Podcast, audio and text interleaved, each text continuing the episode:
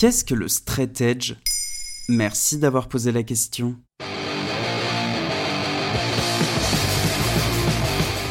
Fondateur du mouvement Straight Edge, cet extrait du morceau éponyme est signé du groupe américain de punk hardcore Maynard Threat. Né dans les années 80, le mouvement prône une vie sans alcool, sans drogue, sans consommer de produits animaux et sans sexualité. Et de nos jours, le mouvement semble connaître un grand regain de popularité.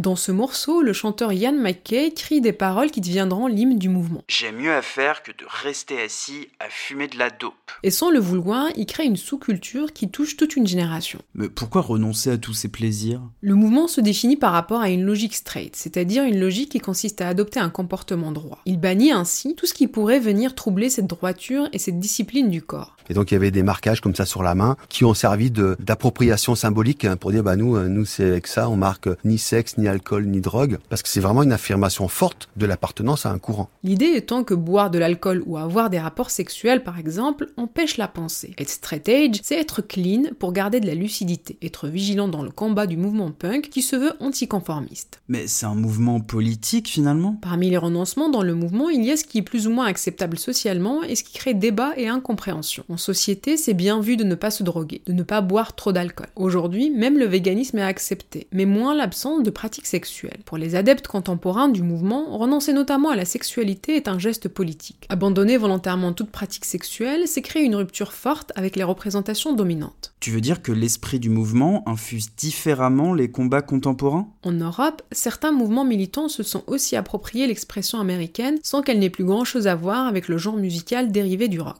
Aujourd'hui, on parle même d'un queer age, débarrassé des aspects virilistes du straight age américain des origines. Le fait d'aller dans des espaces de socialisation où il y a de l'alcool ou de la drogue et d'y assumer sa sobriété peut amener les gens à réfléchir rien qu'en leur montrant que c'est possible.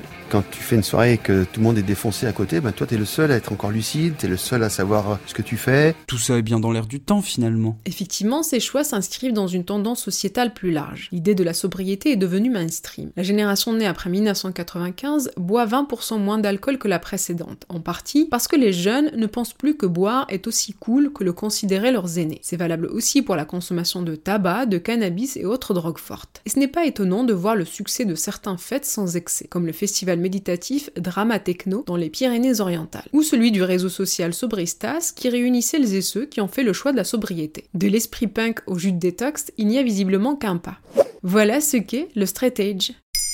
Maintenant, vous savez, un épisode écrit et réalisé par Zineb Souleimani. En moins de 3 minutes, nous répondons à votre question. Que voulez-vous savoir? Posez vos questions en commentaire sur les plateformes audio et sur le compte Twitter de Maintenant, vous savez.